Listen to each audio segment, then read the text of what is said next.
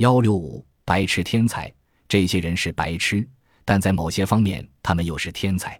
他们越来越引起医学界的关注。弗勒利是一对患有梅毒的夫妇的孩子，他生来就是瞎子，意志薄弱。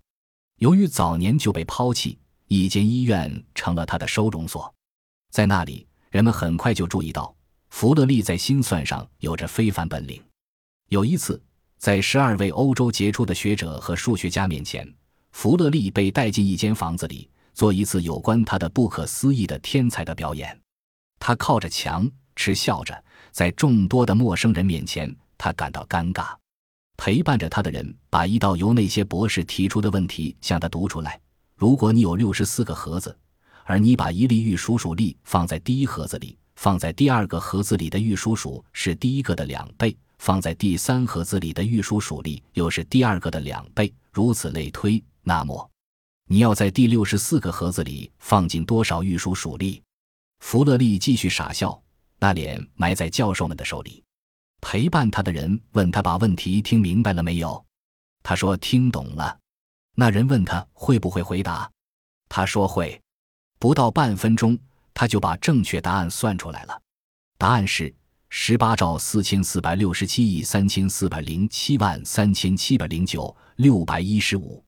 弗勒利，这位阿曼蒂欧里斯的白痴，曾被安排在天文学家、建筑学家、银行家。租税征收入和造船家等人的面前做同样的表演，每次他都是在数秒钟之内算出了正确的答案。这样的表演，直至他死后数十年，有了电子计算机之后，才再度出现。一八四九年，美国阿拉巴马州有一位名叫比顿的领主，他家里有一个女奴，生了一个儿子，叫汤姆·威吉斯。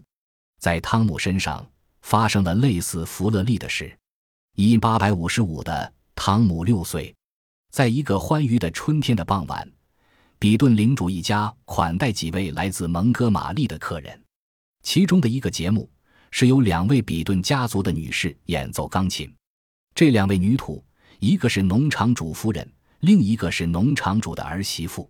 两人都曾在波士顿音乐学校就读，并且都到达了音乐家的水平。当晚。当客人们全都就寝之后，比顿少奶奶却听见了钢琴音乐。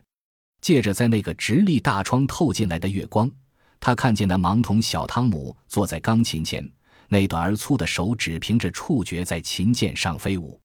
他正重复地弹着在该晚教早时那两位女士曾表演过的其中一首乐曲，虽然有缺陷，但毫无错误。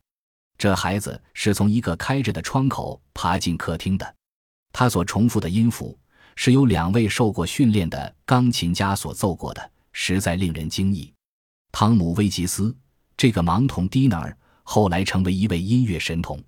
比顿一家发觉汤姆具有准确无误的模仿能力，不管人家演奏了什么曲子，他都能够立刻再次演奏出来，连人家搞错的地方他都能照搬无误。汤姆的事迹很快便给传开了。比顿少奶奶允许他做公开表演。盲人汤姆在美国和欧洲做周游表演，历时二十五年，赢得了无数人的喝彩。每当他听完一位钢琴家演奏之后，便忠实而精妙地把那位钢琴家的演出再现出来，即使是一些难度甚高的细节，也无妨他的模仿。从没有接受过琴键知识的汤姆·威吉斯是怎样成为钢琴家的呢？这是一个未解之谜。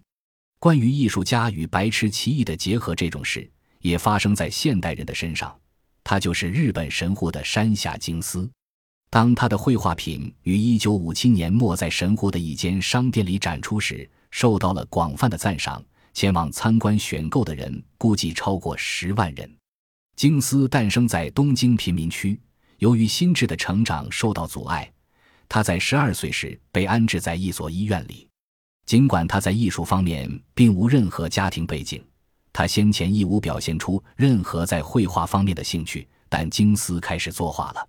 他作画的方法是把颜色纸撕开，并把这些碎纸片拼贴在画布上。他的天才继续得到发展。医院里的医生鼓励他，给他一些颜料，他渐渐地学会怎样使用。他在日本受到国人普遍的喜爱。